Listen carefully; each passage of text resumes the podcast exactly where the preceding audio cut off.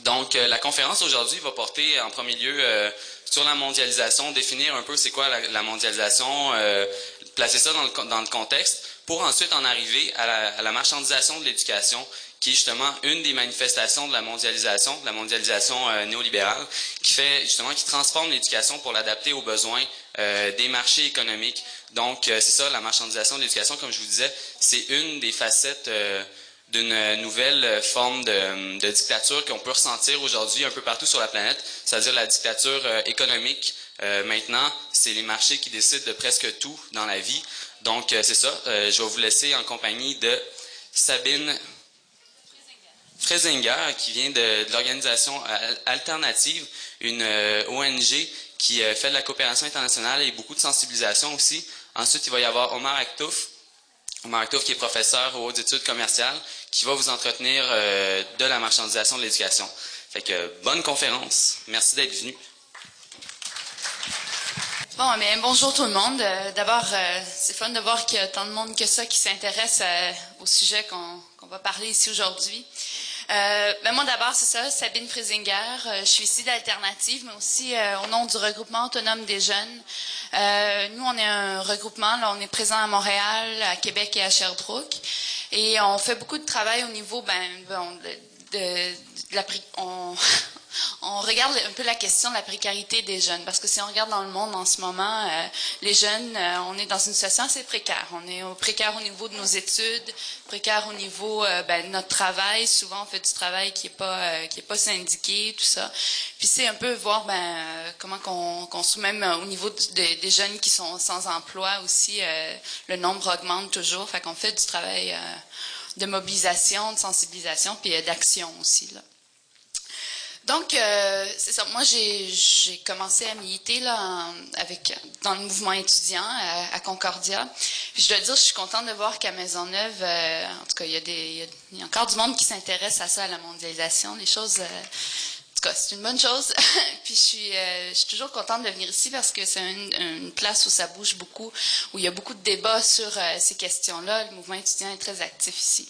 Puis en tout cas, je, je félicite la Maisonneuve pour ça. Puis, euh, ben, si je vous parle un peu de comment la mondialisation économique se manifeste, qu'est-ce qui se passe dans le monde à ce niveau-là, ben, je pense que c'est important de voir ici, euh, localement, c'est quoi, comment ça nous touche, ça, la mondialisation. Euh, ben, parce que d'abord, il faut comprendre la mondialisation, c'est un processus, comme le nom le dit, mondial. puis ça a été assez bien introduit par Ulysse, là, que oui, c'est un peu la dictature des marchés. En fait, un peu, c'est ça, là, dans le fond. c'est, ça vient un peu du, fait qu'il y a une crise actuellement, euh, une crise mondiale, je pense, où euh, les, ressources, comme on dit, sont limitées. Et euh, de plus en plus, ben, les grandes entreprises comme bouffent toutes ces ressources-là, s'enrichissent au détriment ben, des populations. Puis plus ça va, plus ça avance, plus il y a d'endroits où, euh, ben, si on regarde auparavant, les marchés, c'était, bon, on parlait de produits, on parlait, bon, les vêtements qu'on portait, les produits manufacturiers, tout ça. Mais de plus en plus, avec la mondialisation, euh, les, les, multinationales, tout ça, ils font un move où ils disent, ben, tous les services, ils, s'installent dans les services aussi. Euh, donc là, ils ont commencé un peu avec les services en communication, en, euh, tous les autres services qu'on peut s'imaginer, mais maintenant, de plus en plus, ils se dirigent vers les services essentiels pour pouvoir euh, encore plus euh, extraire euh, le capital et les ressources de la planète. Et c'est là surtout que ça devient dangereux. C'est là qu'on doit dire, en tant que peuple du monde, je pense, doit dire non, c'est assez. On peut pas vous laisser rentrer dans, par exemple, le domaine de l'éducation, le domaine de la santé, le domaine, bon, par exemple, au niveau du travail, tout ça et de l'environnement. Donc, en gros, c'est ça un peu. C'est que là, la mondialisation économique ouvre des marchés qui, avant, n'étaient pas des marchés nécessairement. On disait, on les États protégeaient, par exemple, la santé. Ils disaient c'était un service public qui, était, qui devait être accessible à tous et à toutes. Et euh, pareil pour, comme l'éducation, tout ça, il y avait comme un genre de contrat social avec euh, le, le, le, Keynes, l'État euh, keynésien, où on disait l'État devait euh, servir de redistributeur de richesses. Et euh, maintenant, pas pour dire qu'on doit revenir nécessairement à ça, pas du tout. Je pense qu'il y a d'autres méthodes de, construire euh, un monde que le capitalisme. Mais, c'est ça. Là, en ce moment, on voit que c'est ça, il ouvre d'autres marchés. Bon, si on parle actuellement, qu'est-ce qui se passe ici au Québec? Euh, comment le processus de mondialisation est accentué en ce moment? Euh, ben, on, parle, vous avez sûrement entendu parler du principe de réingénierie tout ça, avec euh, nos merveilleux libéraux qui sont au pouvoir en ce moment. Et puis, ben, en décembre dernier, vous avez pu voir, ben, ça fait presque un an là, que Jean Charest est élu ici, puis que les, le gouvernement libéral met de l'avant euh, son processus de réingénierie. Puis c'est finalement comme un bulldozer qui rentre euh, dans nos services euh, essentiels, qui rentre un peu ben, dans tous les éléments, tous les secteurs de notre, vie et qui, qui attaque, et qui veut extraire les ressources. Et en fait, en fait, ce qu'il fait le gouvernement, c'est qu'il ouvre les portes pour que les entreprises puissent entrer puis, puis bon, s'enrichir au détriment de la population. Donc, c'est ça, en décembre dernier, euh, on a remarqué une volonté ferme du gouvernement Charret de faire adopter, euh, bon, avant Noël, un bon nombre de, projets de loi qui venaient euh, comme, solidifier ce processus-là, puis substantiellement modifier le rôle de l'État au Québec. Le rôle de l'État qui était comme de redistribuer un peu les richesses.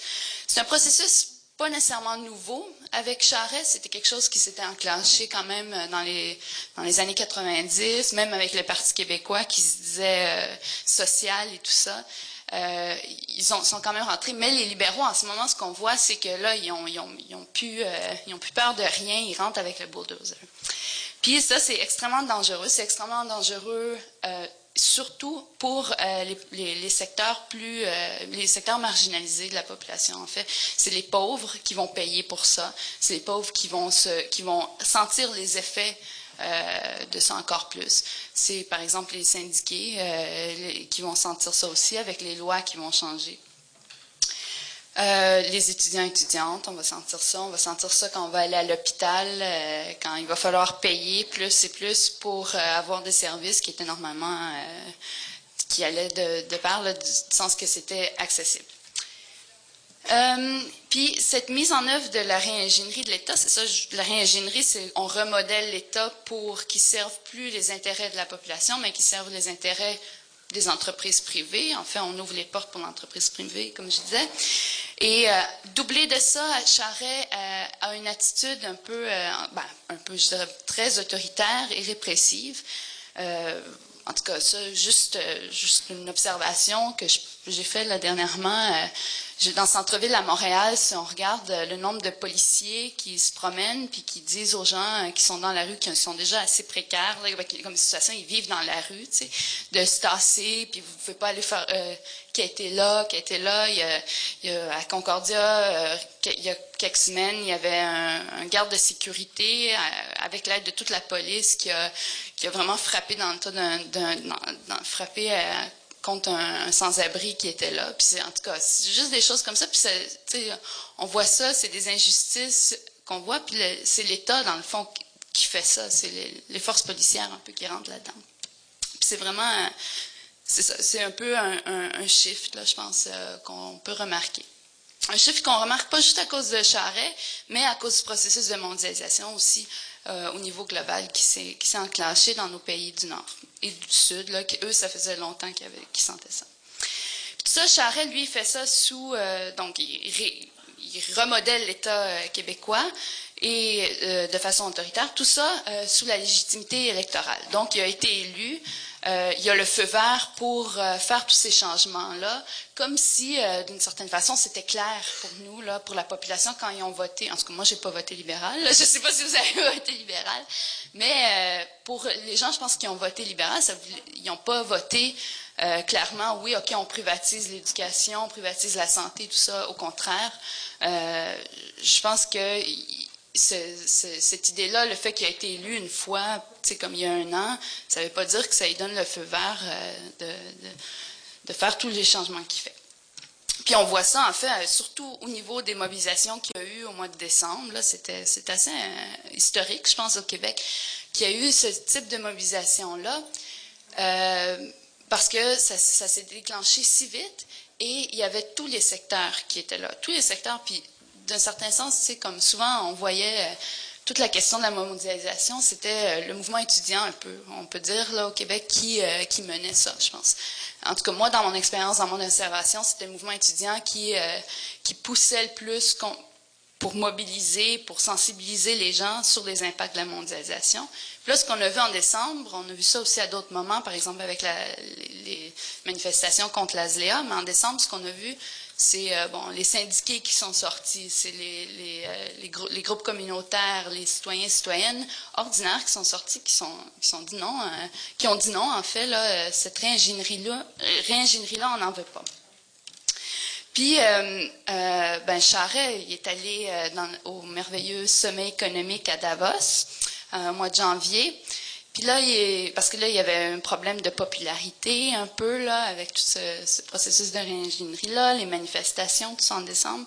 En janvier, il est allé à un sommet économique à Davos, où là, il est allé rencontrer toutes les autres bigwigs, là, les grands, les grands, les grands boss, là, pour euh, parler un peu, bon, stratégie, je pense, à mon avis. Puis qu'est-ce qui est arrivé quand il est revenu? Il a proposé, ben, OK, vous avez des, vous avez des problèmes de, relations publiques, tout ça, maintenant, euh, faites, des, des forums socio-économiques, consultez la, population, euh, parce que, en fait, je pense que ce qui est arrivé, ce qu'ils ont dit, c'est que ben, la population a peut-être pas compris euh, c'est quoi qu'ils voulaient faire, puis que dans le fond, on va juste leur répéter la même chose, puis ils vont peut-être le comprendre un jour. Mais en fait, euh, fait que là, c'est super dangereux. Euh, dans la prochaine année, il va y avoir des forums puis là, la question, c'est de voir, ben, nous, en tant que citoyens, citoyennes, parce qu'il faut comprendre que ces forums-là qu'il fait, c'est pas des forums euh, où il va vraiment écouter ce qu'on ce qu'on dit. Il va nous entendre peut-être, là, mais il va pas nous écouter. Et dans le sens que je pense que c'est important. La population va sortir, dire c'est important qu'il y ait des, euh, services publics qui restent publics, accessibles, de qualité, et que bon, etc. Toutes les revendications qu'on peut avoir. Mais Charest, lui, il va pas écouter ça. Je veux dire, il va faire ses forums, puis euh, il va dire qu'il va des consultations, puis il va passer pareil avec le bulldozer, comme il a fait au mois de décembre, euh, le genre 18-19 décembre, quand il a passé toutes ces lois. juste en question de stratégie de sa part, de faire ça avant Noël comme ça, en tout cas, c'était assez ratoureux, à mon, à mon avis. Euh, le projet de réingénierie, dans le fond, ce que je viens vous dire là aujourd'hui, c'est que ça menace l'espoir euh, de construire une société qui est basée sur la justice puis le partage. Donc, quand l'État prend le rôle euh, de dire qu'on ouvre la porte aux entreprises privées euh, pour qu'ils puissent entrer et exploiter les différents secteurs de la société, euh, ben, on, est loin du, principe de partage des ressources, tout ça. Dans le fond, ce qu'on fait, c'est qu'on envoie tout ça euh, aux entreprises, puis on leur dit, euh, on, leur ouvre la porte à faire ça.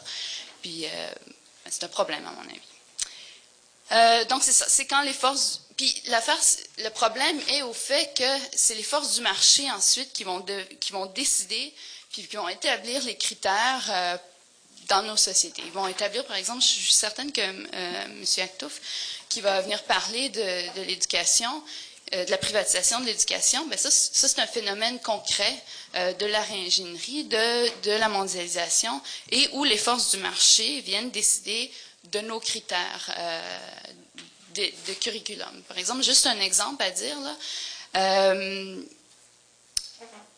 à McGill, à l'Université McGill, il y a un comité de curriculum qui veille euh, dans le département de musique, qui veille à établir, bon, c'est quoi les, différents critères euh, qu'on va apprendre, c'est quoi les choses qu'on va apprendre quand tu es en faculté en musique à Concordia, à Miguel. Et sur ce comité-là, on voit, on voit Sony qui est là, la compagnie Sony. Euh, pourquoi elle est là? Parce que ben, l'université est en besoin de finances et tout ça. Et la compagnie Sony, elle a un siège sur notre curriculum, sur notre comité curriculum. Donc là, c'est c'est un peu problématique à mon avis. Puis il y a beaucoup d'exemples comme ça au niveau aussi de toute la, biologie, tout ça avec les, compagnies pharmaceutiques qui ont des sièges sur les comités de curriculum et qui, dictent un peu ce qu'on apprend. Et il euh, faut juste pas être critique de ces, de ces compagnies-là parce que sinon, ben, tu vas avoir de la misère à l'école. en tout cas. Euh, Donc, mais comment ça fonctionne, euh, la réingénierie un peu, euh, et la mondialisation de façon un peu plus concrète? Bon, OK, oui, on y rentre avec les lois, tout ça, mais c'est quoi le processus? Mais d'abord, euh, dans les dix, comme je disais, c'est un processus qui s'est enclenché un peu dans les dix dernières années, dix, quinze années. Et la première chose qu'on a vue, la première vague de, réingénierie, là, et ben, de processus où les marchés vont tranquillement dominer, c'est d'abord une coupure. D'abord, la première chose, la première étape, c'est des coupures dans les dépenses publiques.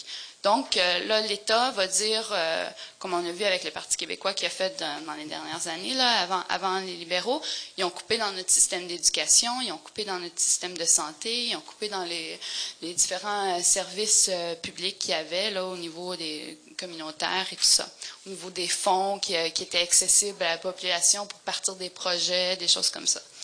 Donc, coupure dans ces choses-là. Pourquoi ces coupures-là? Mais avec avec ces coupures-là, tu déstabilises un peu ces institutions-là. Donc, tu déstabilises nos, écoles, on déstabilise nos, hôpitaux, déstabiliser les, différents secteurs que je, nommais plus tôt. Et euh, parce que, ben, quand même, les écoles doivent fonctionner, les hôpitaux doivent fonctionner, etc., etc. Mais là, ces institutions-là, les administrations, eux, comme je dis, bon, ça doit fonctionner. Eux, ils ont le mandat de faire fonctionner ça là, ils se revirent de bord, puis il y a des gens qui tiennent euh, des sous, des sacs de poche. Les grandes entreprises, ils disent, ben, l'État a coupé euh, dans, vos choses, mais venez nous voir. Nous, on a, de l'argent à vous donner. Donc, c'est ça un peu le processus de privatisation. C'est d'abord, il y a des coupures. Ensuite, euh, les institutions se revirent et doivent trouver de l'argent quelque part et ils vont vers, ils se retournent vers les marchés privés, les entreprises privées. Et euh, ben, c'est ça qui est arrivé à, McGill, euh, comme quand ils ont coupé dans les, les, le, département de musique. Le département de musique s'est reviré, puis euh, ils ont invité l'entreprise privée Sony à embarquer sur le curriculum et tout ça. Parce qu'une fois que l'entreprise privée donne euh, de l'argent à une institution, c'est jamais, il faut pas croire que c'est euh, que c'est par bonne volonté, puis parce c'est parce qu'ils aiment tellement euh, la faculté de musique à Concordia, mais non, c'est qu'ils ont des ils ont des intérêts très spécifiques. Parce que sinon, on pourrait leur dire, ben écoutez, payez, vous voulez donner de l'argent aux institutions, ben payez vos taxes, payez vos impôts, donnez-le à l'État pour que l'État puisse redistribuer ces choses-là. Mais au contraire, c'est pas ça qui arrive. C'est c'est très... Euh, ben, ils, ont, leur objectif en donnant, en donnant de l'argent. Puis la deuxième étape à, le processus de réingénierie et de mondialisation, c'est la déréglementation. Donc là, tout ce qu'on fait, c'est euh, un peu ça avec les projets de loi qui est arrivé euh, au mois de décembre. on déréglemente. On déréglemente au niveau de l'environnement. Quand il y a des règles, règles environnementales qu'on n'aime pas, puis qu'on a une entreprise privée qui veut exploiter des forêts, tout ça, ben, on, on enlève les règlements qui protègent la forêt, qui protègent les eaux, tout ça. On abolit beaucoup de lois environnementales pour qu'on puisse exploiter. On abolit euh, euh, d'autres lois, par exemple les lois au niveau des institutions publiques, euh, des écoles, tout ça, qui auparavant c'était au rôle de l'État de, gérer ces choses-là. Et maintenant, on déréglemente dans le sens que c'est, on, on, ouvre les portes encore plus à des institutions privées en tant qu'institutions privées pour s'accréditer en tant qu'école, tout ça. Même chose au niveau de la santé. Euh, il y a des, cliniques privées qui s'ouvrent, tout ça. C'est ça un peu la déréglementation. Aussi au niveau des, droits euh, des syndiqués, euh, c'est le même processus de déréglementation. Donc, qu'est-ce qui arrive avec Charest? Ben, il accentue la centralisation du pouvoir dans les structures en faisant ça. Euh, il élimine la situation, la, présence citoyenne, parce qu'une fois qu'une entreprise privée est là, ben, il n'y a pas vraiment de structure euh, démocratique là-dedans là, euh, qui font que la voix citoyenne a, ben, se fait entendre et a une capacité de changer les choses. Au niveau des municipalités, c'est la même chose, diminution de la démocratie. bon, augmentation du contrôle sur les pauvres, comme je, l'exemple de la répression qu'on voit dans la rue, c'est un peu ça. C'est la police qui est là toujours à, opprimer un peu puis, euh, puis à contrôler les pauvres. Euh, sans, sans adresser la question de la pauvreté puis de l'éliminer, là, puis d'essayer de faire ça. Euh, Donc, euh, comme je dis, ça, se résume euh, très bien. En fait, je pense que Ulysse a résumé l'affaire super bien. C'est ouvrir euh, le, processus de mondialisation ouvre les portes au marché de l'entreprise privée, aux entreprises privées et au marché. Et c'est ça un peu le problème. Il y a beaucoup de gens de plus en plus qui réalisent euh, les, problèmes face à ça, face à la mondialisation, face à la réingénierie. Ils réalisent un d'une façon euh, peut-être détachée, mais en même temps, ils sont affectés. Là. Il, y a, il, y a, comme deux, deux mots là-dedans. Puis, euh, il y a toutes sortes d'appels maintenant, euh, des, appels à la mobilisation. Donc, euh, par exemple, le 14 avril, il y a une grande mobilisation citoyenne qui se prépare contre ce processus de réingénierie-là. Le 14 avril étant la date d'élection, il y a un an de Charret. Et parce que les gens ne veulent vraiment pas que ça se produise. On a vu le même processus se produire en Ontario avec Mike Harris, qui il y a quelques années, là, qui est rentré en Ontario, qui a fait, euh, qui a mis de l'avant ses bulldozers, puis qui a fait passer ses affaires. Puis maintenant, on le remarque encore plus en Ontario, en fait, euh, la pauvreté, puis la précarité des gens, puis la marginalisation des gens.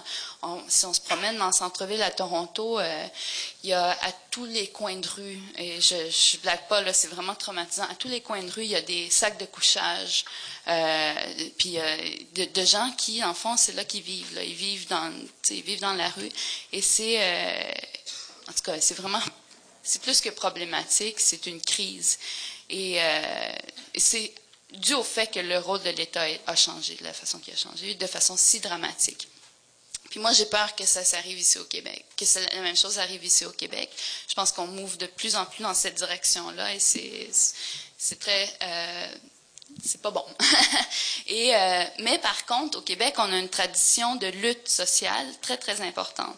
Donc, je pense qu'il y a une place au monde où ça peut euh, ce processus-là peut être freiné énormément, ça va être au Québec, parce qu'on a une tradition de mobilisation, parce que les syndicats sont prêts à sortir, le mouvement étudiant est là, puis est prêt à sortir, puis à dire non à Charret, puis à y faire comprendre que euh, le système d'éducation, le système de santé, puis toutes les, autres choses que on, ben c'est pas quelque chose qu'on va qu'on va qu'on va privatiser puis qu'on va laisser aux entreprises parce que c'est quelque chose qui nous appartient en tant que citoyens et citoyennes.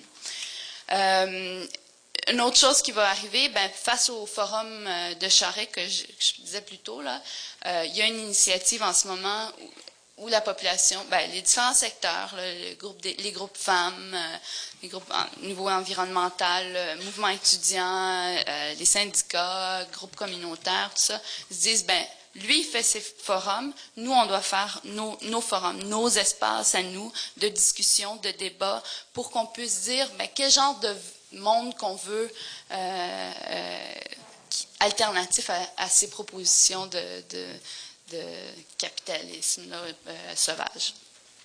Et donc, c'est ça, le 16, 17, 18, 19 septembre prochain, il va y avoir un forum parallèle au forum euh, de Charret, qui est un peu en réponse à ces choses-là, où nous, la population, on dit on va formuler nos propres idées.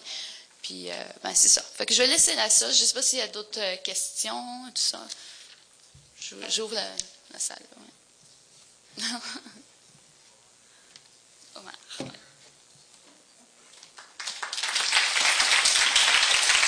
Alors sur ça, Omar Aktouf.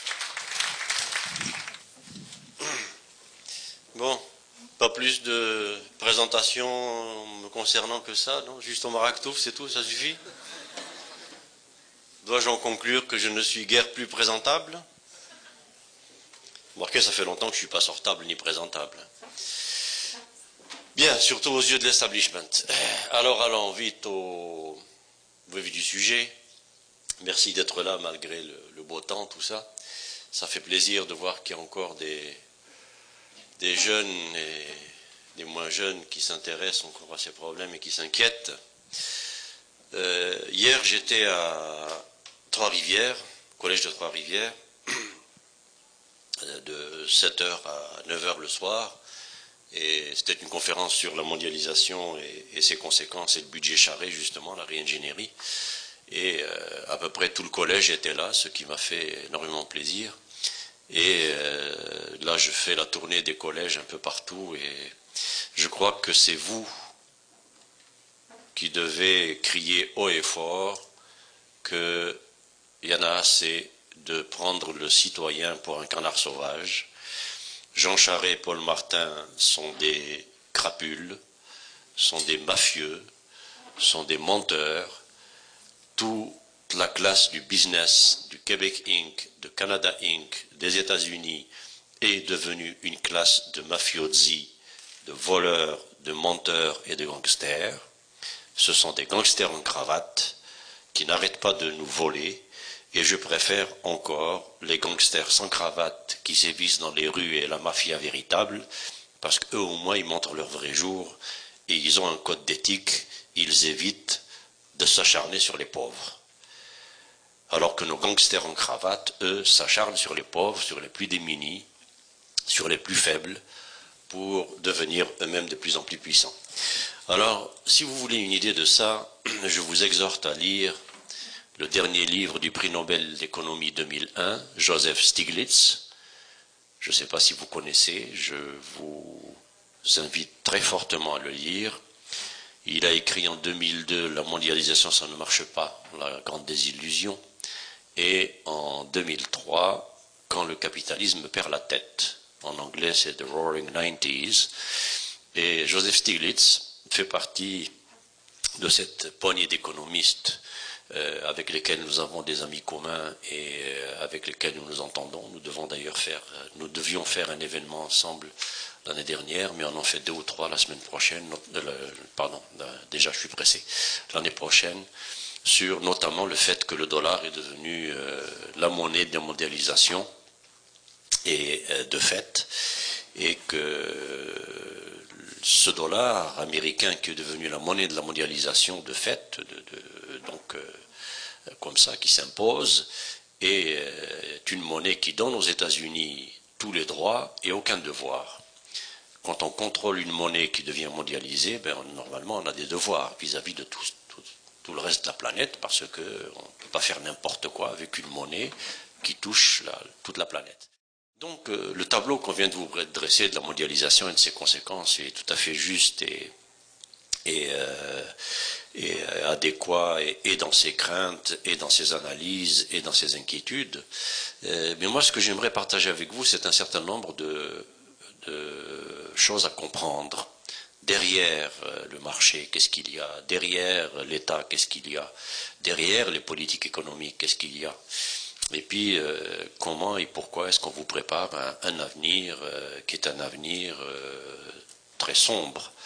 Si dans les années qui viennent, vous n'êtes pas dans des familles riches, très riches, si vous n'êtes pas parmi celles et ceux qui peuvent d'emblée entrer dans la classe des gangsters en cravate, eh bien, vous, ce qui vous attend, c'est un peu ce qui a été décrit donc euh, une classe d'extrême, comme ça existe aux États-Unis déjà. Je ne sais pas si vous le savez, il y a un livre qui vient de sortir aussi, écrit par un économiste américain, qui s'intitule Quand euh, l'employé doit s'acharner à ne pas être pauvre.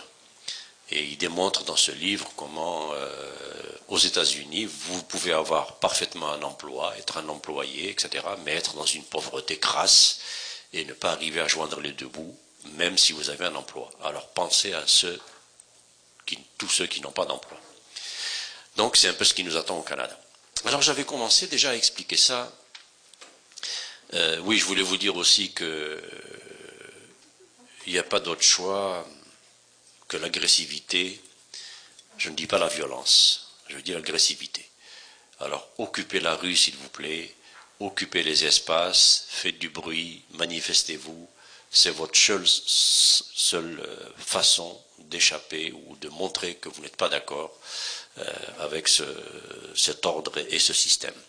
Parce que passer par les urnes, les élections ou la consommation, c'est de la blague, parce qu'en tant que consommateur et en tant qu'électeur, vous ne consommez et vous ne votez qu'en fonction de la façon dont on vous forme et de la façon dont on vous informe. Alors, qui est-ce que vous, voyez le plus à la télévision pour vous informer, pour vous commenter, pour vous dire comment se passent les choses? Est-ce que c'est des communistes anarchistes de gauche euh, euh, méchants comme Omar Aktouf?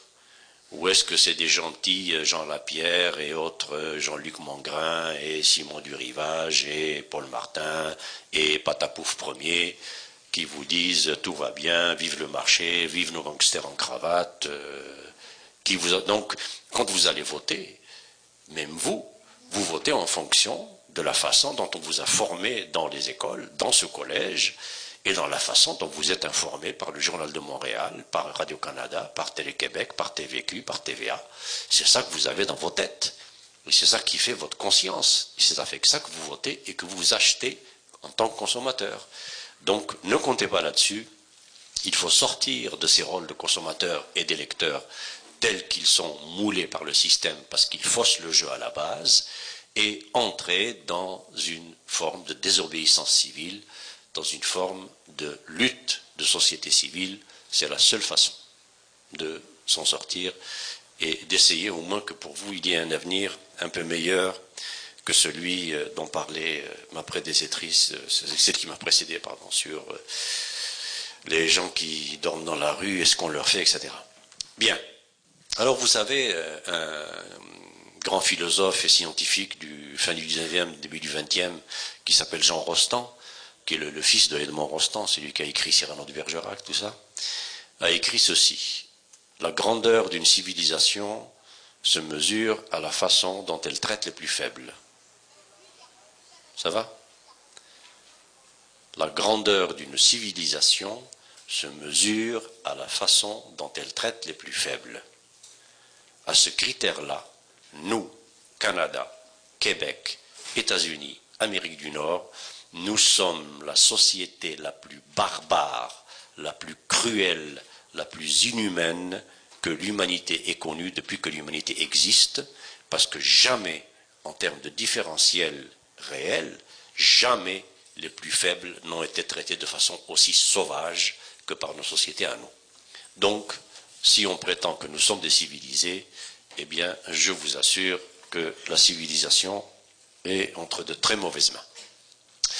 Donc, euh, alors, pour vous dire à quel point le système est fort et, se protège, euh, hier à Trois-Rivières, les organisateurs ont invité le député libéral, ont invité euh, le futur candidat à, à l'échelle fédérale, pardon, le député aussi provincial, et des économistes, etc., proches du gouvernement, de euh, l'Institut Fraser, de l'inconnu, l'Institut économique de Montréal.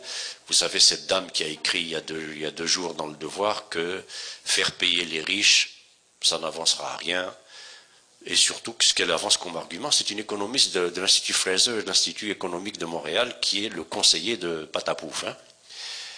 C'est un noyau de néolibéraux pur et dur eh bien, elle dit, c'est d'autant plus inutile d'essayer de taxer plus les riches ou de les faire payer plus, parce que plus on essaye, plus ils fraudent. Non, mais, mais j'hallucine.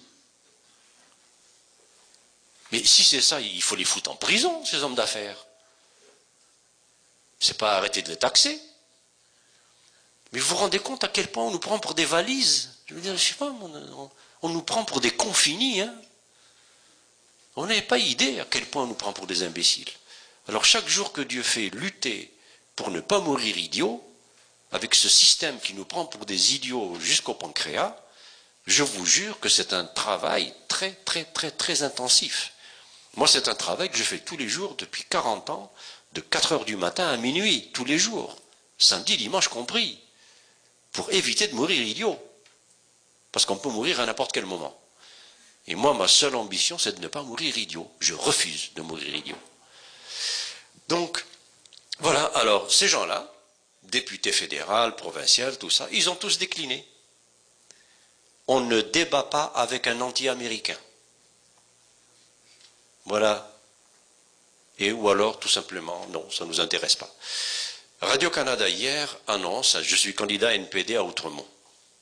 Vous connaissez tous le NPD, oui Bon, et je ne suis pas la dernière roue de la charrette à Montréal, on me connaît quand même. Eh bien, Radio-Canada annonce, Radio-Canada, Radio Publique, annonce un débat entre candidats Alors ils annoncent le candidat libéral, la pierre, le candidat bloquiste, Rebello, le candidat conservateur, je ne sais pas qui c'est, NPD n'existe pas. Rien du tout. Alors mon agent de presse appelle, il dit Oh, vous organisez un débat et le NPD, il est où là C'est quoi? Ça C'est du boycott C'est du racisme C'est de la censure C'est quoi votre affaire? Ah, on a oublié. Ah, oh, excusez-nous, c'est un oubli. Mais on va voir, on va. Vous vous rendez compte? Le système ne veut tout simplement pas qu'une parole telle que celle que je porte soit entendue, même dans les radios et télévisions publiques, payées avec notre argent. Bon. Donc, évidemment, les débats, ils veulent pas, ils veulent surtout pas débattre, parce que de toute façon, ils n'ont rien à dire. Alors, entrons dans le vif du sujet, euh, il y a tellement de choses à dire, écoutez, franchement, euh, je ne sais pas par où commencer. Commençons par cette mondialisation, qu'est-ce qu'elle nous dit? On va essayer de comprendre un peu. Et on va conclure avec l'éducation. Je vais essayer d'être le plus bref possible parce que figurez-vous que j'ai encore trois ans de conférence après vous. Alors, euh, je sillonne partout où on me demande de porter la bonne parole parce que c'est tout ce que je peux faire. On ne me donne pas de forum ni à la télévision, ni dans les journaux, depuis que je suis devenu anti-américain. Vous voyez, dans un pays démocratique, on n'a pas le droit d'être anti-américain.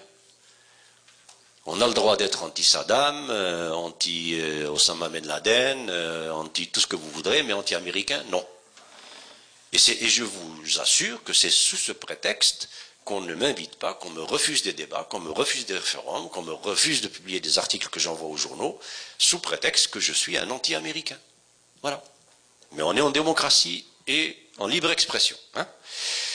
Donc, alors, premier problème que pose la mondialisation, c'est, dit-elle, ou dit-on, euh, Patapouf en premier, être plus efficace. Alors posons-nous la question, qu'est-ce qu'on appelle l'efficacité? Qu'est-ce que c'est être efficace? Et qu'est-ce que c'est être efficace pour l'État Et qu'est-ce que c'est être efficace pour une entreprise privée? Qu'est-ce que ça veut dire? Est-ce que c'est la même chose? Est-ce que l'État c'est une business? Est-ce que l'État doit devenir efficace comme une business? Bon, ce que nous dit Paul Martin de l'autre côté, enfin l'autre gangster en cravate, à lui tout seul, il a détourné 500 millions de dollars. À lui tout seul, connu. 200 millions en évasion fiscale aux Barbades et plus de 360 millions en contrat direct entre sa compagnie et le gouvernement du Canada pendant qu'il était ministre des Finances. Si ce n'est pas du gangstérisme, ça je vous demande ce que c'est. Alors qu'est-ce qu'on attend pour aller chercher les 500 millions détournés par Paul Martin? Évidemment, c'est pas touchable parce qu'on vous entretient dans le rêve que vous pouvez tous devenir des Paul Martin si vous le voulez. Il suffit de vous lever tôt le matin, travailler dur, mais de préférence naître à Westmount. Parce que si vous naissez à Hochelaga, vous aurez beau travailler dur, c'est pas sûr que vous deviendrez millionnaire. Hein? Mais en naissant à Westmount, si vous travaillez dur, comme on vous le dit, vous deviendrez millionnaire en créant l'entreprise de papa.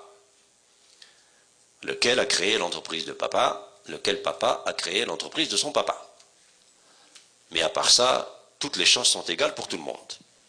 Bien. Donc qu'est-ce que c'est cette efficacité? Alors, en biologie, en physique, dans les sciences fondamentales, un système est dit efficace quand il arrive au même résultat, c'est-à-dire maintenir sa propre structure en général, les facteurs contribuant à ce résultat se portant mieux les facteurs qui contribuent au résultat atteint étant en meilleur état que la veille. C'est ça l'efficacité.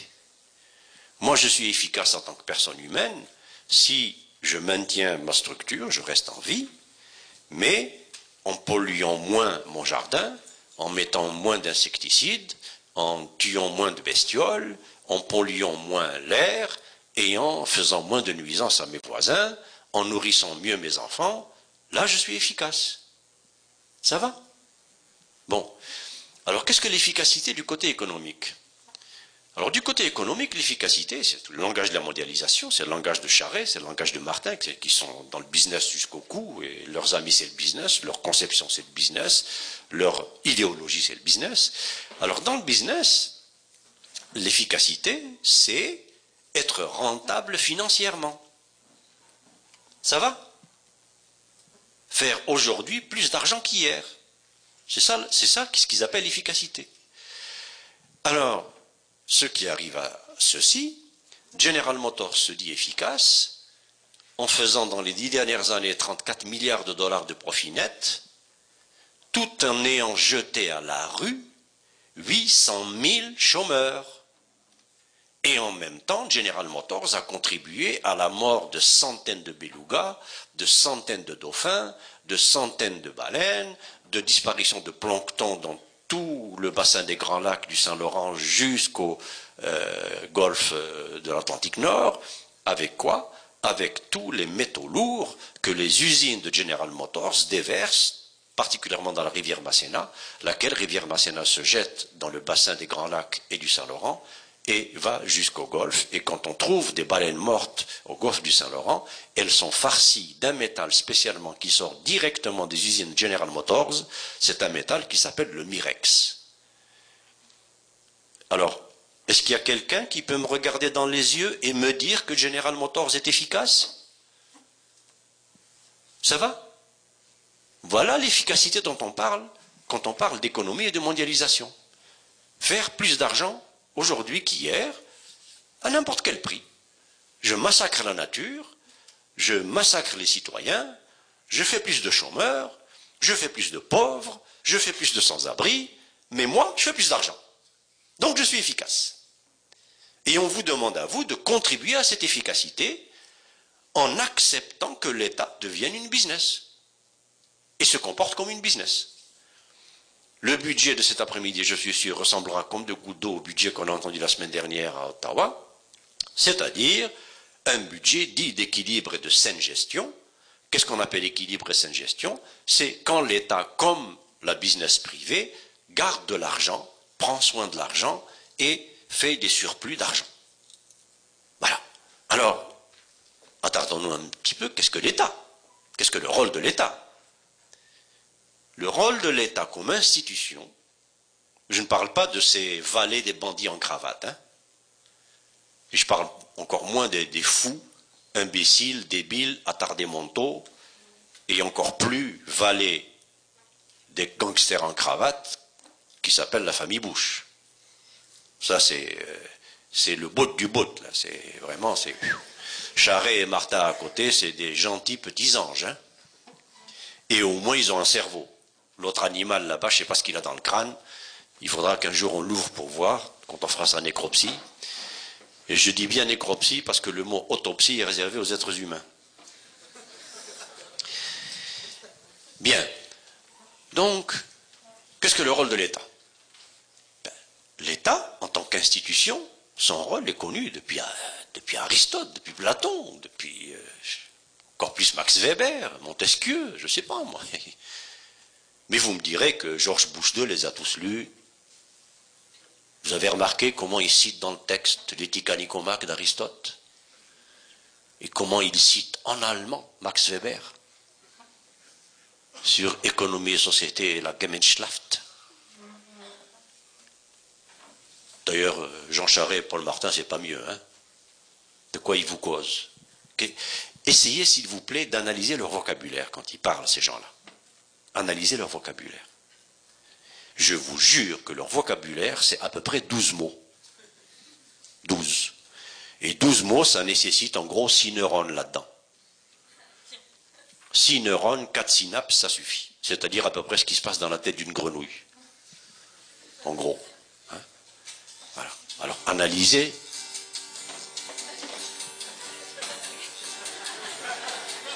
Qu'est-ce qu'on veut que je chante là?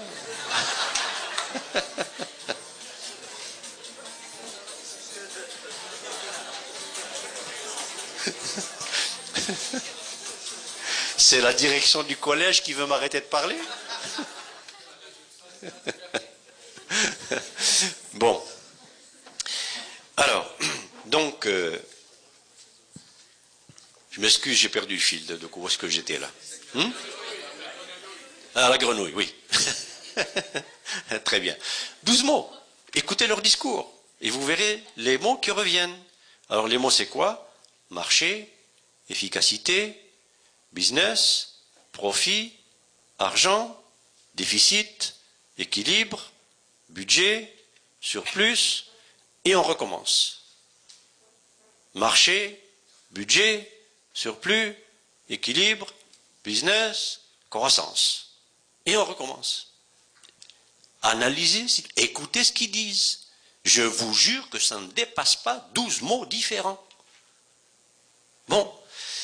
Alors, vous imaginez bien que ces gens-là, s'ils mettent le nez, aussi bien Paul Martin, Charret que tous leurs ministres, et jusqu'au tout ce qui peuple la Maison Blanche, s'ils mettent leur nez dans le moindre texte d'Aristote ou de Max Weber, dans les deux heures qui suivent, ils mourront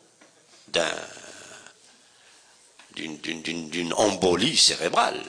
Il va y avoir un embouteillage dans leur synapse, ça, ne marchera plus, ça passera plus. Bon. Alors, donc on connaît le rôle de l'État depuis Aristote, Weber, qu'est-ce que c'est L'État, il a trois missions en tant qu'institution. Un, première de toutes les responsabilités de l'État, assurer la dignité du citoyen et de tous les citoyens, quoi que ça coûte. Et l'État va chercher l'argent là où il est. Point à la ligne. Est-ce que vous savez qu'un adjoint de M. Paul Desmarais, vous le savez tous, Paul Desmarais, euh, québécois, je euh, je sais pas, Pierre-Carl Pellado, avec Star Academy, qui contribue à abaisser le quotient intellectuel du Québec. Euh, Julie Schneider vient de recevoir un prix pour ça, vous le savez. Le fédéral lui a décerné un prix pour Star Academy. Voilà, voilà où on en est. Alors vous le savez, donc tous ces gens-là, ils sont là pour faire notre bien. Et chaque jour, quand ils font un million de plus dans leur poche, nous nous portons mieux. Vous ne vous êtes pas rendu compte? Non? Quand vous lisez le matin dans le journal que Pelado a fait un million de plus, vous vous sentez pas mieux? Non? Ben venez à HEC, on va vous enseigner. Hein. Alors, un adjoint de M. Desmarais, un de ses adjoints, hein, patron d'une de ses filiales, a fait en deux mois 178 millions de dollars. Deux mois. Et ça fait deux jours que ça a été annoncé. Et Patapouf nous, dit qu'il ne sait pas où est l'argent. Ben, qu'il lise le devoir. Et il va voir qu'il y a 178 millions qui viennent de rentrer dans les poches de cet adjoint de M. Desmarais en deux mois. Qu'il lui prenne 177 millions qu'il en laisse un, ça suffit, non, pour faire le con. Et les 177 millions restants, il les met dans la santé, dans l'éducation. Et puis c'est tout. Ben non. Alors, la dignité du citoyen, c'est être logé, nourri, cultivé, éduqué, transporté, soigné, vêtu. Essentiel. C'est ça la dignité du citoyen. Et quel qu'en soit le prix. Et c'est la première responsabilité de l'État. S'il y a un citoyen québécois, un citoyen canadien qui n'a pas accès à l'éducation, qui n'a pas accès au logement, qui n'a pas accès aux vêtements minimum, qui n'a pas accès à la santé, qui n'a pas accès au transport, qui n'a pas accès à la nourriture minimale, etc., nous sommes sous un État qui n'assume pas la première de toutes ses responsabilités. Et cet État doit être destitué. Bon. Deuxième responsabilité de l'État, c'est l'intégrité du territoire et de la nature. Fais de l'argent si tu veux, mais magane pas ma forêt. Fais de l'argent si tu veux, mais n'empoisonne pas mes lacs. Fais de l'argent si tu veux, mais ne tue pas mes baleines. Voilà la deuxième responsabilité de l'État. Qu'est-ce qu'ils en font? Vous savez combien il y a d'agents de, la faune et de la flore Canada pour surveiller tout le Saint-Laurent? Deux avec un zodiaque. Alors vous imaginez, quand le PDG de Domptar voit arriver ces deux zigotos avec leur zodiaque, il doit mourir de peur. Hein bon, alors, Budget Martin. L'un des éléments du budget Martin, 200 millions de dollars pour décontaminer les sites pollués. De quel droit Paul Martin décontamine des sites pollués par le business privé avec notre argent De quel droit? Quel message il est en train de donner sur le plan de cette deuxième responsabilité de l'État, l'intégrité du territoire? Polluer, fait de l'argent, contaminé, et moi je paye avec l'argent du contribuable. C'est ça le message qu'il donne. D'accord? Troisième responsabilité de l'État, c'est la souveraineté de la nation. Qu'est-ce que c'est la souveraineté de la nation? C'est tout ce qui se passe sur mon territoire, moi, État canadien, moi, État québécois, ça se passe selon les règles que veut ma société et ma nation et mon projet social. C'est comme ça que ça se passe. Et si l'État québécois avait ce genre d'idée de ce qu'est l'État, je dis, j'inclus Landry, j'inclus tout le monde. Hein. Landry euh, et Lucien Bouchard ont fait un virage à droite euh, très très net après, après René Lévesque. Et, vous le savez aussi bien que moi, déficit zéro, etc. etc. Ça a commencé avec, avec déjà le PQ. Bon, Jean Charest, qu'est-ce qu'il a fait à Davos quand le PDG d'Alcan l'a humilié publiquement? Le PDG d'Alcan qui annonce qu'il va fermer quasiment toute une ville dans la région du, lac Saint-Jean, et le Premier ministre de l'État du Québec n'est pas au courant. Et le PDG l'annonce publiquement devant lui à Davos, comme ça, et l'autre il sait pas, il est tout humilié. Alors que, qu'est-ce qu'il a été foutre à Davos, Jean Charest? Comme tous les chefs d'État, ils vont là-bas se mettre à genoux devant les bandits en cravate de ce monde. Tous ceux qui sont pleins de fric, eh bien, nos chefs d'État vont se mettre à genoux devant eux pour leur dire venez créer de l'emploi chez nous, venez nous exploiter. On ne vous fait pas payer de taxes, on garde le salaire minimum le plus bas possible, et même on va le baisser, on élimine les syndicats, on élimine les lois qui donnent aux syndicats des droits, on élimine les lois qui vous interdisent de remplacer vos employés réguliers par des employés esclavagisés, même venus du Mexique, venez chez nous, exploitez-nous, etc. Et puis on va applaudir, et moi je vais dire, je ramène l'emploi. Voilà ce qu'il a été faire à Davos, Charest. Il n'a pas été là pour écouter le président d'Alcan dire je ferme une ville. Et qu'est-ce qu'il fait, Charest du point de vue de cette troisième responsabilité de l'État, la souveraineté de la nation, qu'est-ce qu'il fait? Il boude. Il s'est enfermé dans sa chambre d'hôtel et il a boudé. Voilà ce qu'il a fait. Bon, c'est chef d'État, ça? Un chef d'État devant qui un faiseur d'argent dit je ferme toute une ville, dans ton pays, eh bien, ce qu'il doit lui dire, c'est écoute, mon petit coco, j'ai une petite nouvelle pour toi. Mais si vous allez fermer une ville dans mon pays, dans mon État, eh bien, je vous annonce à partir de cette seconde que tous vos comptes en banque dans toutes les banques du Québec sont gelés. Que tous vos avoirs mobiliers, immobiliers, terrains, machines, infrastructures, tout ça est confisqué par l'État à cette minute-ci. Et je vous convoque dans mon bureau le Premier ministre à Québec la semaine prochaine, qu'on discute de ça et qu'on voit ce que vous avez à payer avant de partir. Voilà ce que fait un chef d'État. Pas aller bouder dans sa chambre. Mais ces chefs d'État, ils sont au service de qui? Ils ne sont pas au service du citoyen.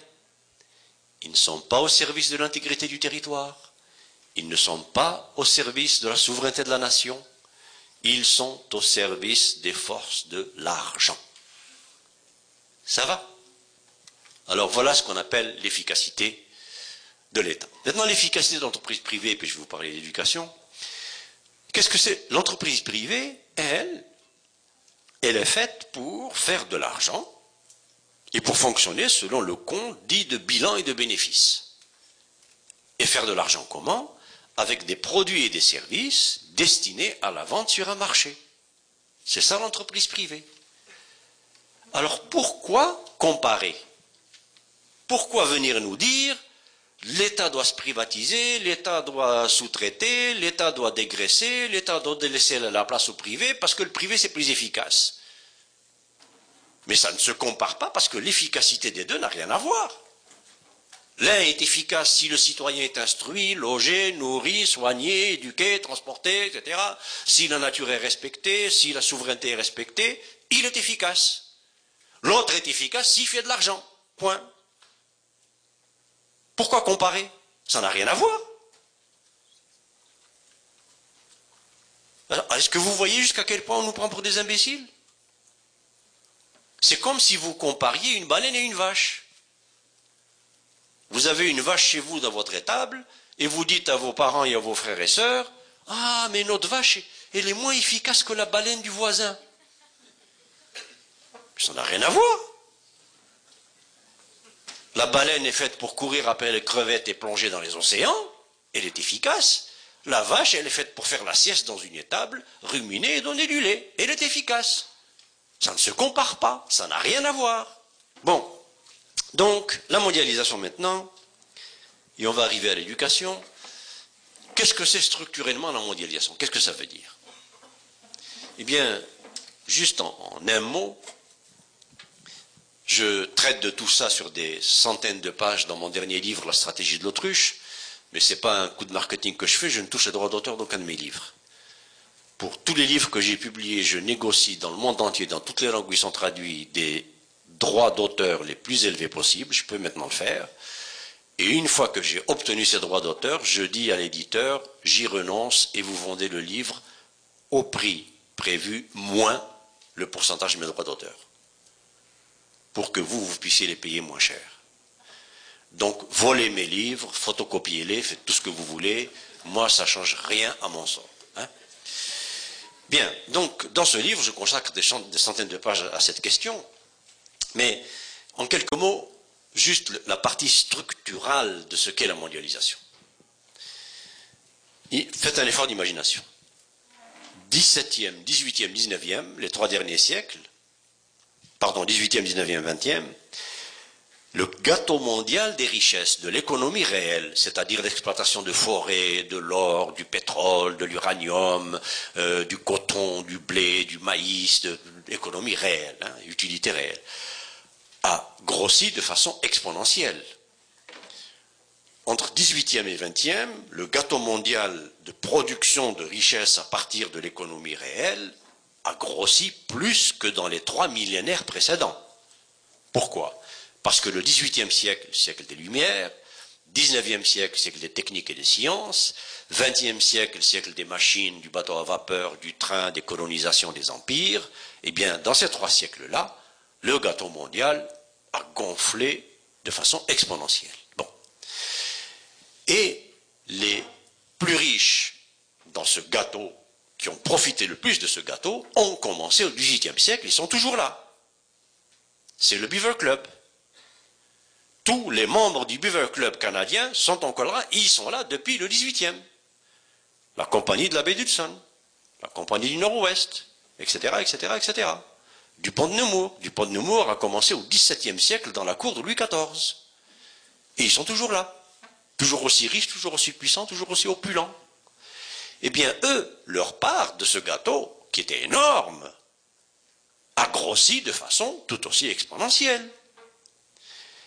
Mais, et voilà où se pointe ce qu'on appelle, ce qu'on vous fait passer pour être la mondialisation.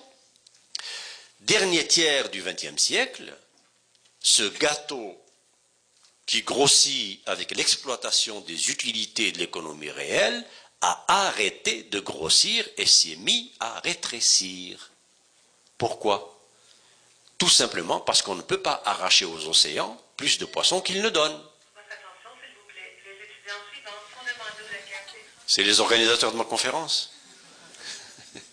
bon, alors, le gâteau, on ne peut pas arracher aux océans plus de poissons qu'ils ne donnent. On ne peut pas arracher à la forêt plus d'arbres qu'elle ne fait pousser. Est-ce que c'est clair ça? Bon, vous savez qu'aujourd'hui la morue, il n'y en a plus. Vous savez que le turbo, il n'y en a plus. Le flétan, il n'y en a plus. Etc. Tous les poissons, même le homard, tous les poissons que vous mangez, le dernier c'est moi, hein, ou presque. Tous les poissons que vous mangez sont des poissons et des crustacés d'élevage, de piscine, de pisciculture, qui bouffent des saloperies. Même le saumon que vous mangez, la couleur rose que vous lui voyez dans les poissonneries, c'est un colorant chimique. Est-ce que vous le savez? Parce que la couleur normale du saumon d'élevage, il n'y a que du saumon d'élevage ici. Il n'y a pas de saumon sauvage, ça, n'existe plus. Un petit peu en Alaska, et, de toute façon, il n'est pas euh, pratiquement pas commercialisé, il est moins bon. Donc, tout ce que vous mangez, c'est du saumon d'élevage, même quand il est énorme. Eh bien, ce saumon est coloré chimiquement. Sa couleur normale, c'est gris. Gris. Gris comme, comme les nuages. Vous mangeriez du saumon gris. Bon, alors avant de vous le servir, on lui injecte de la saloperie chimique pour lui donner une couleur rouge ou rose. Comme la truite saumon est d'ailleurs. Alors arrêtez de manger tout ça. En tout cas, et tout ça, c'est la mondialisation. Enfin, passons. Donc, euh, le gâteau mondial rétrécit. Arrête de grossir, il se met à rétrécir. Mais, et voilà comment se pose le problème néolibéral de la mondialisation, et comment le pose Jean Charest, Martin, etc., Thatcher, Reagan, tous ces gens-là. Remarquez, Thatcher, elle avait une excuse, c'était le premier cas de vache folle recensé, hein, donc c'était un peu normal. J'ai des amis vétérinaires anglais, écoutez, ils me l'ont confirmé, c'est elle qui a contaminé toutes les autres, c'est pour ça que ça a commencé en Angleterre. Alors, donc, mais les autres n'ont qu'une excuse. Hein. Alors, problème néolibéral, c'est le suivant. Et ça va nous amener à l'éducation. Comment, même si le gâteau mondial ne grossit plus, comment continuer à faire grossir notre part? Ça va?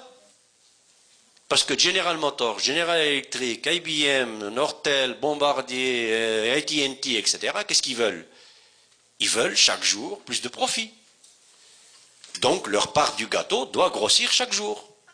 Oui, mais le gâteau, il grossit plus. Ah ben, il grossit plus, on a un problème. Comment faire grossir notre part quand le gâteau ne grossit plus Eh bien, c'est pas compliqué, mon ami. Si tu veux faire grossir ta part du gâteau quand le gâteau ne grossit plus, tu prends sur la part des autres. C'est tout. Et c'est ce qu'on a appelé la crise mondiale. Et c'est ce qu'on a appelé la réingénierie. C'est ce que Jean Charest aujourd'hui appelle réingénierie. C'est ce qu'on a appelé les restructurations, les downsizing, les, les rationalisations d'effectifs, etc., etc. On ne peut plus faire du profit en pêchant de la morue, en coupant du bois, euh, de l'uranium, du pétrole, etc., où le taux de profit diminue, eh bien, on va continuer à en faire en faisant des chômeurs. Voilà. Je fais des chômeurs, mes profits augmentent, puisque la masse salariale diminue. Ça suffit pas Eh bien, non seulement je fais des chômeurs, mais je les mets en concurrence avec des travailleurs de l'autre bout du monde, qu'on appelle la mondialisation, qui, eux, sont prêts à accepter des conditions que même le dernier des chômeurs chez moi n'accepterait pas. Il préférait aller vivre dans, un sac de couchage à Toronto plutôt que de travailler à des conditions qu'accepterait un Mexicain. Et c'est ce qu'on fait avec l'ALENA. Vous savez que chaque année, printemps-été, ça commence maintenant, on amène au Québec et en Ontario 10 000 en moyenne, 10 000 employés agricoles mexicains. Vous le savez ça? Au nom du libre-échange et de la mondialisation. On les amène en charter Mexico, Mirabel, on les met du charter dans l'autobus, de l'autobus à la ferme, et à la ferme, on leur enlève leurs papiers, parce qu'ils n'ont pas le droit de rester ici, ni de sortir, ni de se balader librement. On les enferme dans les fermes, c'est quasiment des conditions de camp de concentration. Ils travaillent comme des malades 11-12 heures par jour, à des prix, à des salaires qu'aucun gamin québécois n'accepterait. Et à la fin de l'automne, on les remet dans les autobus, on les remet dans les charters, on les renvoie à Mexico au nom du libre-échange, avec l'accord du ministère de l'immigration et de l'économie du Canada et du Québec. Et on dit que c'est au nom du libre-échange, ça. Alors demain, vous, si vous voulez travailler dans une ferme, euh, ramasser des fraises dans une ferme québécoise, qu'est-ce qu'on va vous dire? Ben, Tu viens ramasser des fraises, mais tu restes ici, camp de concentration, tu dors ici, tu sors pas, tu travailles 12 heures par jour, et tu acceptes ce qu'accepte le Mexicain. Ça va? Et si on ne peut pas faire ça, on, peut faire ça parce qu'on en a là, on a le libre-échange avec le Mexique. Si on ne peut pas faire ça, ben, on vous dit geste tout bête, si tu n'acceptes pas qu'on te baisse ton salaire, qu'on te désyndique, qu'on t'enlève tes droits, etc., etc., tu travailles sur appel, euh, euh, demi-salaire, euh, précaire, machin, etc., demi-poste, carte de poste, tout ça, eh bien, on va délocaliser. Ton travail, on va le faire faire à Bombay, en Inde. C'est la mondialisation. On va le faire faire au Bangladesh. Est-ce que vous savez qu'aujourd'hui, la plupart des compagnies, quand vous appelez, notamment les compagnies aériennes et les compagnies de produits électroniques, quand vous appelez le service à la clientèle, est-ce que vous savez que la personne qui vous répond est à Abidjan ou à Bombay ou à Lahore? Est-ce que vous le savez ça? Appelez des compagnies comme Vidéotron, je ne sais pas si Vidéotron le, fait, mais beaucoup le font, vous appelez et vous verrez qui, euh, enfin, vous, verrez rien du tout. Parce qu'il vous répond, que la personne vous répond comme si elle était à côté de vous à Montréal. Donc, ces personnes-là, à Lahore, à Abidjan, à Bombay, elles occupent des emplois qui normalement auraient dû être occupés ici, mais là-bas, à Bombay et à Lahore, c'est des emplois qui sont payés 3 sous de l'heure, alors qu'ici, c'est des emplois qui auraient dû être payés 10 ou 15 dollars de l'heure. Alors, on supprime des emplois à 10-15 dollars de l'heure, et on va créer ailleurs des emplois à 3 sous de l'heure. Qu'est-ce que ça donne, ça? Ça donne un assèchement de la demande solvable qui fait que les taux de profit généraux du capital à l'échelle mondiale est à la baisse. Parce que l'argent distribué en termes de salaire et de revenus on est en train, vous le voyez, de, baisser aussi l'indexation des, retraites, des, personnes euh, euh, survivantes à un conjoint qui travaillait, etc. On s'acharne sur les plus faibles, on vous l'a déjà dit tout à l'heure. Eh bien, qu'est-ce que ça fait? Eh bien, ça fait que General Motors, qui fabrique des automobiles, eh bien, chaque jour, il y a moins de consommateurs solvables capables d'acheter ces automobiles dans le monde. Alors, pour que General Motors continue à faire des profits quand même, qu'est-ce qu'elle doit faire?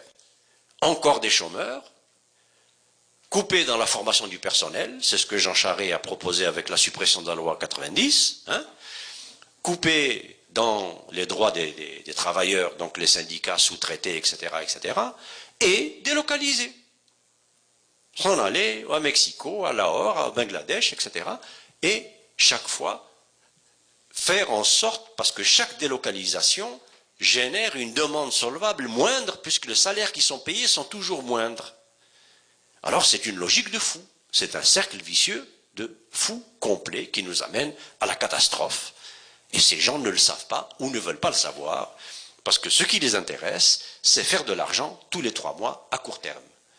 Je m'enrichis, je m'en mets plein les poches demain après-demain et après moi le déluge.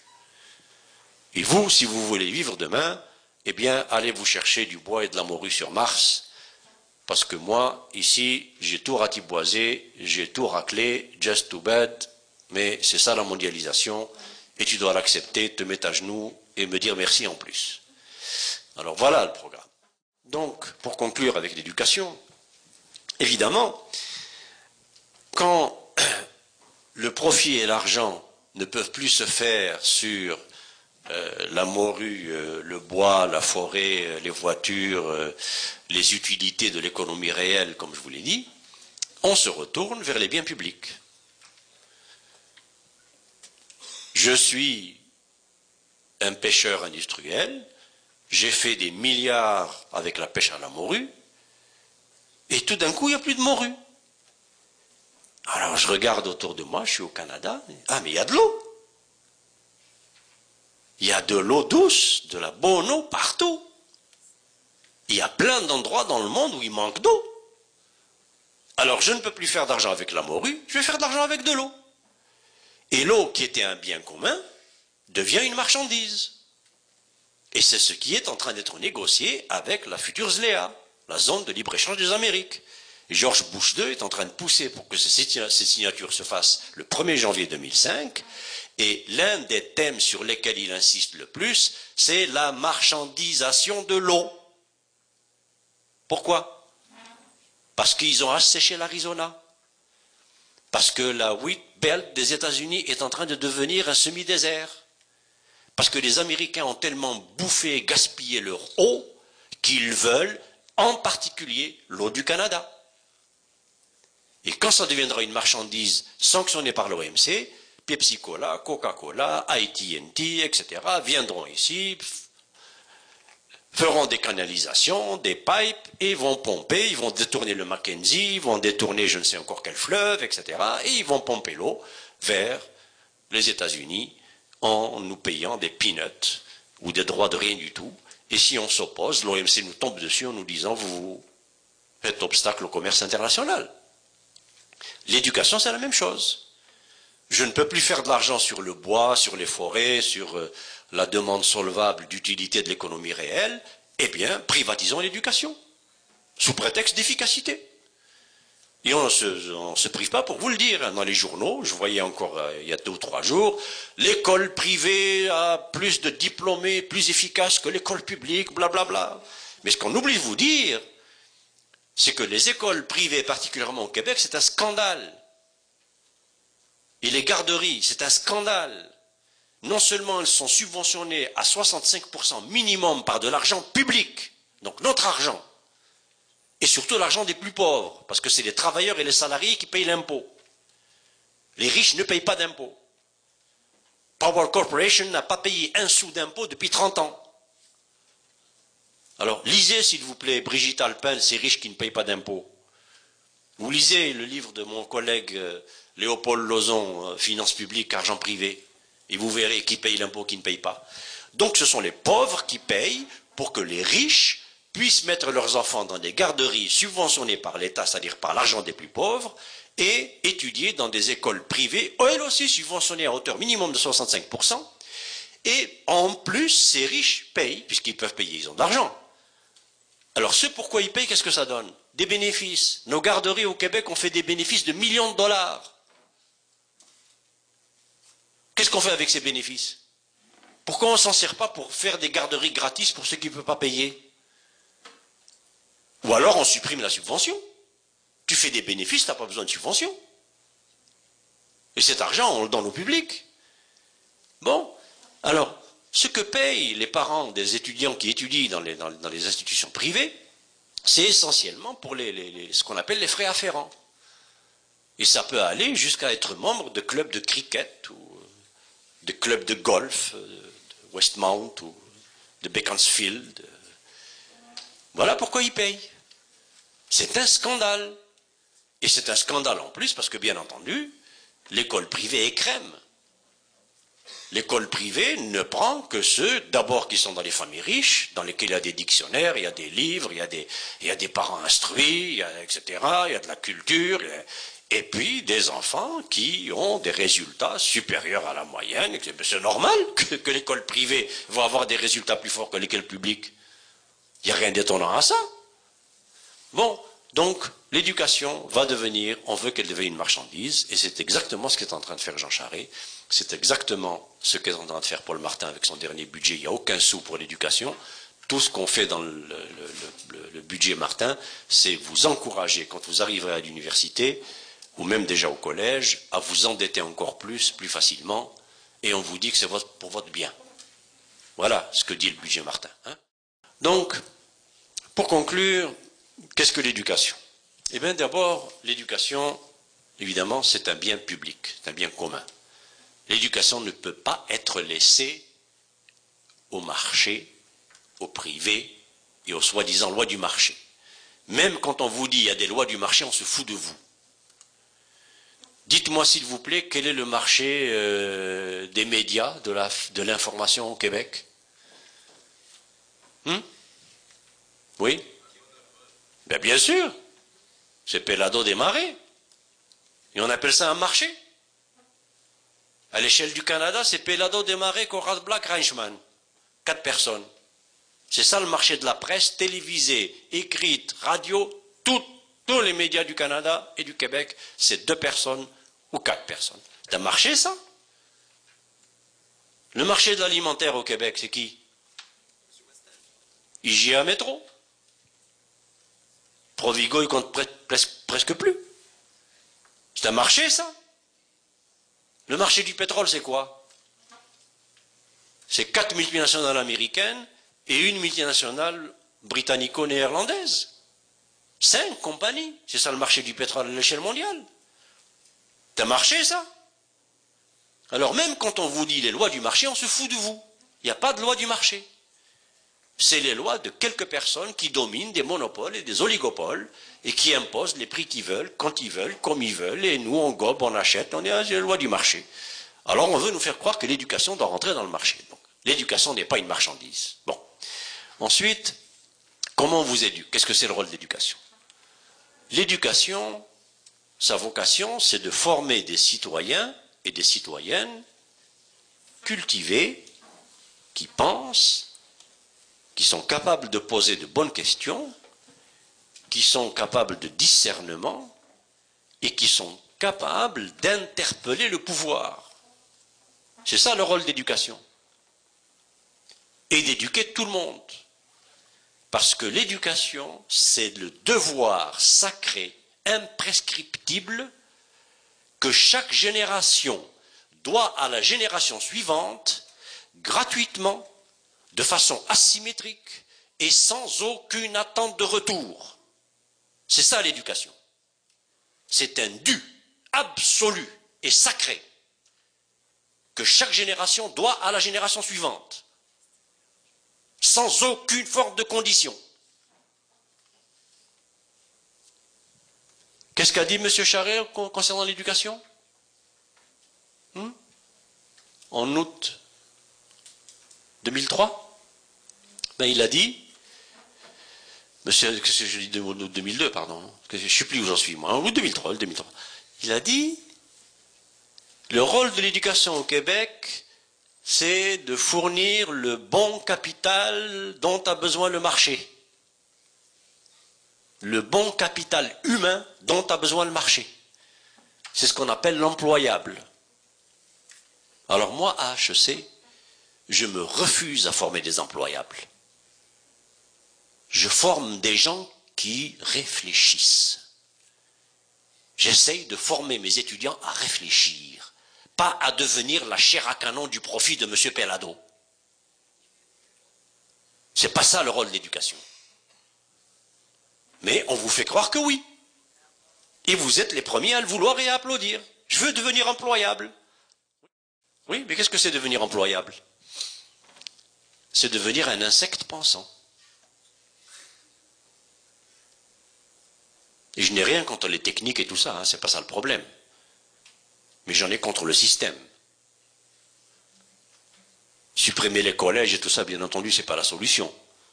La solution, c'est la conception même de l'éducation que nous avons. Alors, qu'est-ce que forme ce système? Qu'est-ce que j'appelle un secte pensant? Au niveau le plus bas, c'est ce qu'on appelle les opérateurs. C'est-à-dire des bipèdes dotés d'un cerveau dont on ne se sert pas. L'opérateur, tout ce qu'on lui demande à faire, c'est d'être capable de suivre la machine. C'est tout. Que ce soit un autobus, une tronçonneuse, un machin à étiqueter les bières, peu importe. Et l'opérateur, ben, il a une cinquième secondaire, on s'en fout, quelque chose comme ça en gros. Et d'ailleurs, un très gros pourcentage de gens qui sortent du cinquième secondaire sont complètement analphabètes parce qu'ils passent juste par l'âge, n'est-ce pas? Donc, Ils sortent avec un diplôme, ils savent ni lire et écrire, mais on s'en fout. Tout ce qu'on leur demande, c'est de comprendre les ordres du contremaître et de suivre la machine. On n'a pas besoin d'autre chose. Est-ce que ça, c'est un citoyen qui va devenir citoyen capable de poser des questions à Jean Charest? De poser les bonnes questions au pouvoir, d'interpeller le pouvoir Mais pas du tout. Il va passer tout son temps à, se faire exploiter. Et, pire, aujourd'hui on nous dit, si tu veux te faire exploiter, il faut le mériter. Sois chanceux qu'on t'exploite. Et dis merci au patron d'exploiter. L'une des plus grandes affirmations de cet ordre néolibéral, c'est que le travail n'est pas assez partagé. Alors l'ennemi de celui qui ne travaille pas, c'est pas cet adjoint de Paul Desmarais qui a foutu dans sa poche 178 millions de dollars en deux mois. Non. Son ennemi, c'est le voisin qui, lui, a une job à temps partiel et qui ne veut pas la partager. C'est ça son ennemi. Son autre ennemi, c'est l'assisté social, qui ne travaille pas, dort toute la journée, et en plus, il fume. Et il a même une bicyclette. Tabarnak Non mais, hein Son ennemi, c'est pas l'ahurie, qui tourne autour de Mario Dumont et qui se demande pourquoi il n'a pas le droit de soigner sa tumeur avant tout le monde, alors qu'il a le droit d'acheter trois ou quatre Mercedes. C'est pas ça l'ennemi du pauvre québécois. C'est l'assisté et le chômeur. Ça va? D'accord? Donc, voilà. À, la crainte d'être exploité, on a aujourd'hui substitué la honte de ne même plus être exploitable. C'est ça qu'on cultive chez vous. Sentez-vous coupable, soyez honteux, vous n'êtes même pas exploitable. Et si tu veux être exploitable, ben va étudier pour être employable. Et une fois qu'on t'aura donné le bon certificat d'un bon nono bien exploitable, on va t'exploiter. Voilà ce que c'est. Niveau supérieur, technicien. Moi, j'ai rien contre les techniques, hein, mais ce que j'appelle technicien, c'est toujours un bipède, doté d'un cerveau, mais uniquement cerveau gauche. C'est-à-dire qu'il sait faire fonctionner une calculette. Dites-moi s'il vous plaît, dans les cours que vous suivez, combien d'heures d'études de Victor Hugo vous avez par rapport aux mathématiques, à la physique, à la chimie, aux techniques, à l'électronique, à je ne sais quoi. Combien?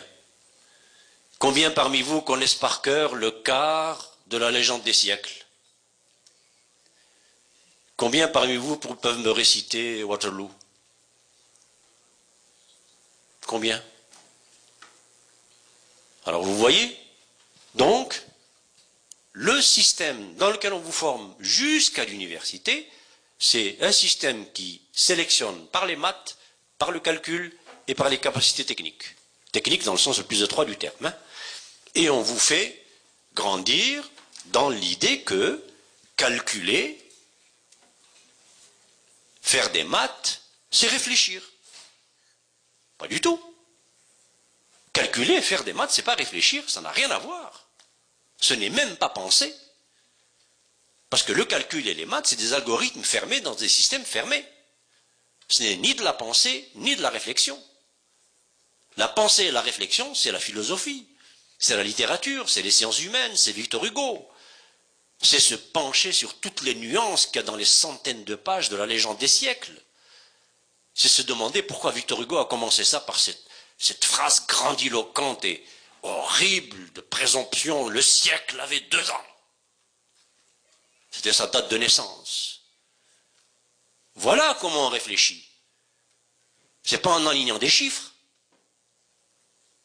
mais c'est à partir de l'alignement des chiffres, du calcul et de l'analyse et de les maths qu'on vous sélectionne avec tous les coefficients qu'on met là-dessus, la cote Z, etc., pour rentrer à HEC, pour rentrer en médecine, pour rentrer n'importe où.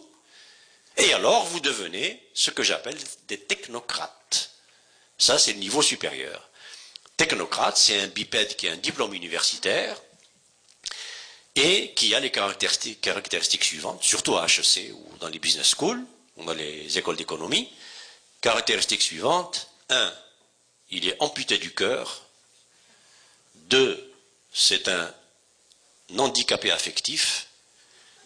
Et trois, c'est un diminué sur le plan du sentiment social. Autrement dit, et c'est à ça qu'on forme, nous, nos, futurs dirigeants qui sortent d'HEC, les leaders. Préparez-vous à prendre des décisions difficiles, sans état d'âme. Dites-moi, s'il vous plaît, Qu'est-ce qu'il y a de difficile dans les décisions du genre que seul compris M. Monti, M. Machin, Desmarais, Pelado, etc., etc., de, de, jeter des centaines de milliers de travailleurs à la rue et en même temps tripler leur salaire qui se chiffre déjà à 20, 30 et 40 millions de dollars? C'est difficile ça? Qu'est-ce qu'il y a de difficile là-dedans? En psychanalyse, ça s'appelle de la formation réactionnelle.